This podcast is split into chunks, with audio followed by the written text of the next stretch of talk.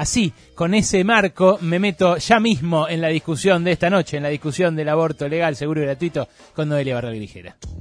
Ya comenzó oficialmente la vigilia frente al Congreso de la Nación. Estaba convocada para hoy a las 14 por la campaña por el aborto legal, seguro y gratuito de un lado, por los sectores que rechazan la legalización y que se llaman a sí mismos la mayoría celeste del otro lado, eh, pero igual hubo gente antes de las 14, hay muchísima agitación social y política alrededor del Congreso, de hecho, muchas senadoras y muchos senadores, a pesar de que no van a estar en el recinto porque la sesión continúa siendo de manera remota debido a los protocolos por coronavirus, muchas y muchos decidieron viajar a Buenos Aires. En las últimas horas, vimos en sus redes sociales las fotos del avión, del auto, de las valijas. Eh, en la mayoría de los casos son senadores y senadoras que respaldan la legalización y que estuvieron mostrando sus mochilas con los pañuelos, sus muñecas con los pañuelos verdes, anunciando su viaje hacia Buenos Aires para participar de la sesión. La sesión comienza a las 4 de la tarde. Es muy difícil. Yo sé que todos y todas quieren saber, yo también quiero saber a esta hora a qué hora se va a votar.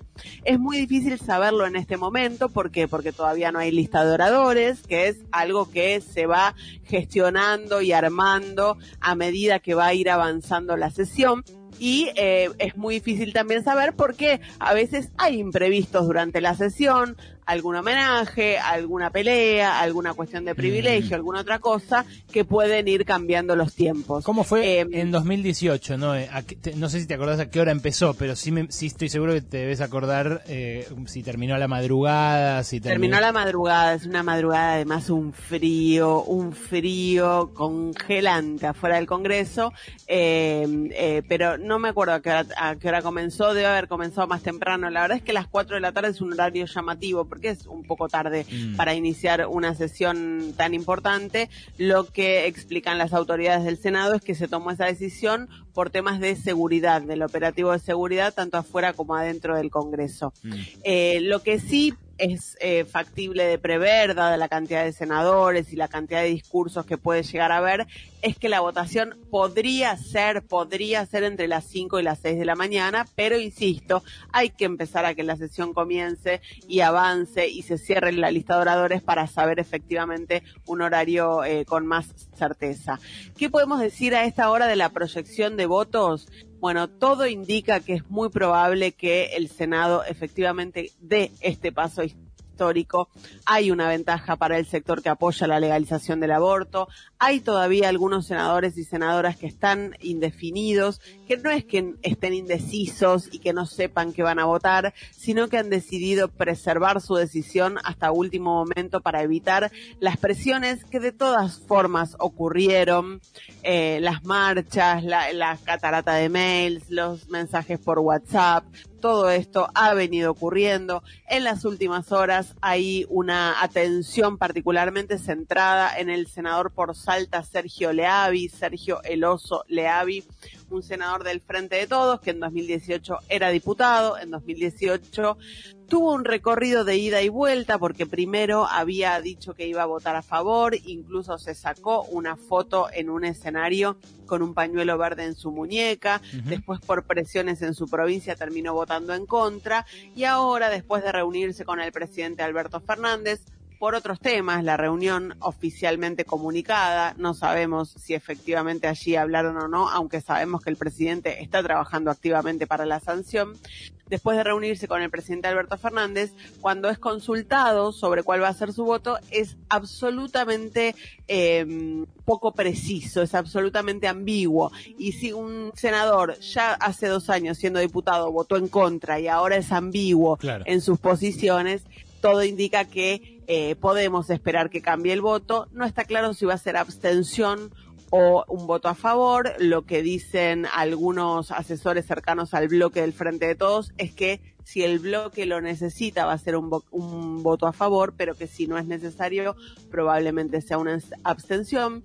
De todas formas, y más allá de la figura de Leavi en particular, lo que hay que señalar es que al sector que rechaza la legalización le está resultando prácticamente imposible crecer en votos. Y eso es lo que hace eh, muchísimo más factible la perspectiva de que la ley sea aprobada durante la madrugada de mañana.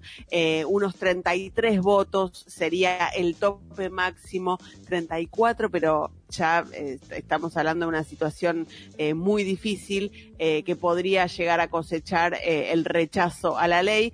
Recordemos que hay dos senadores que rechazan la legalización, que no van a poder votar. Uno de ellos, Carlos Menem, que está internado con un estado de salud absolutamente delicado. Y el otro es José Alperovich, que está de licencia hasta el 31 de diciembre porque tiene una denuncia por abuso sexual.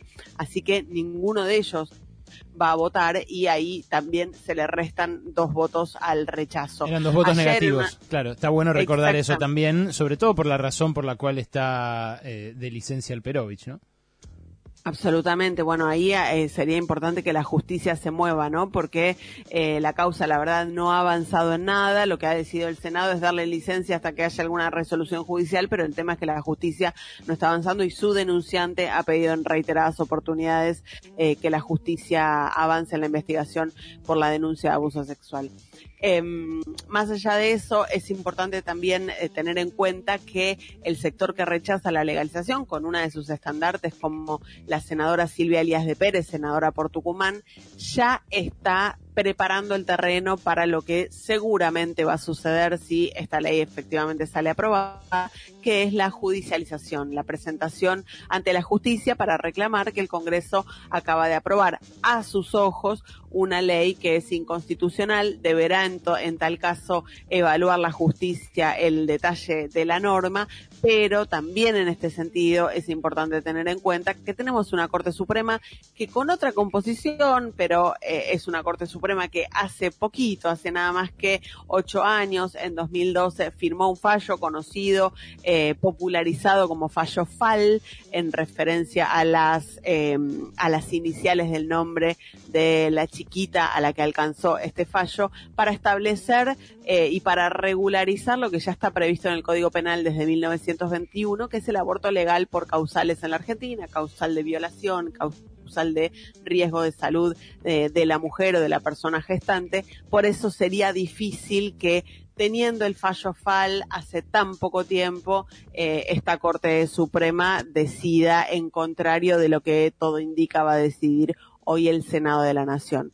Así que a prepararse porque parece que hoy escribimos la historia. Te lo dice Noé y la podés seguir en tiempo real después de este programa en sus redes sociales, donde seguramente va a reflejar lo que se discuta en esta jornada histórica. Ya saben, es arroba nbg-bajo, una agencia de noticias prácticamente de esta cobertura, una referencia ineludible. Y por supuesto, es nuestra, está acá, en Pasaron Cosas.